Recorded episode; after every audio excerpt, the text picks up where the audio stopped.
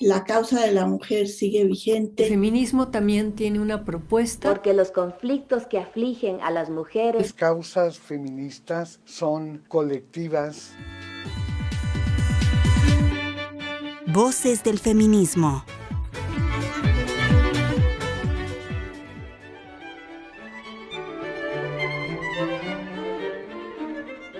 En Mazatlán tuve que esperar varios días a que saliera el barco a las Islas Marías. Un día me avisaron que podía embarcarme.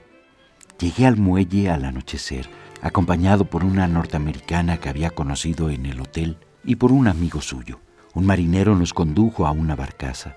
Sí, eso era exactamente, una barcaza que estaba atracada al muelle. Mis acompañantes y yo nos sentamos en unos fardos, esperando ser conducidos al salvatierra, anclado un poco más lejos. Fragmento de la novela La isla, de la escritora mexicana Judith Martínez Ortega.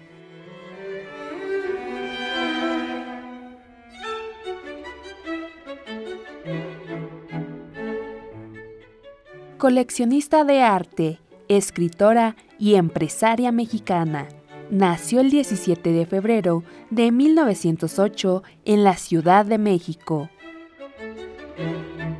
Trabajó como secretaria del director del penal de Islas Marías, el general Francisco J. Mujica.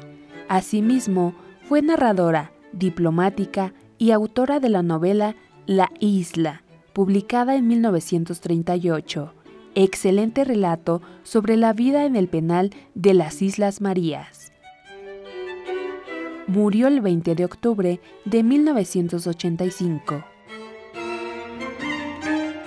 Judith Martínez Ortega en Voces del Feminismo.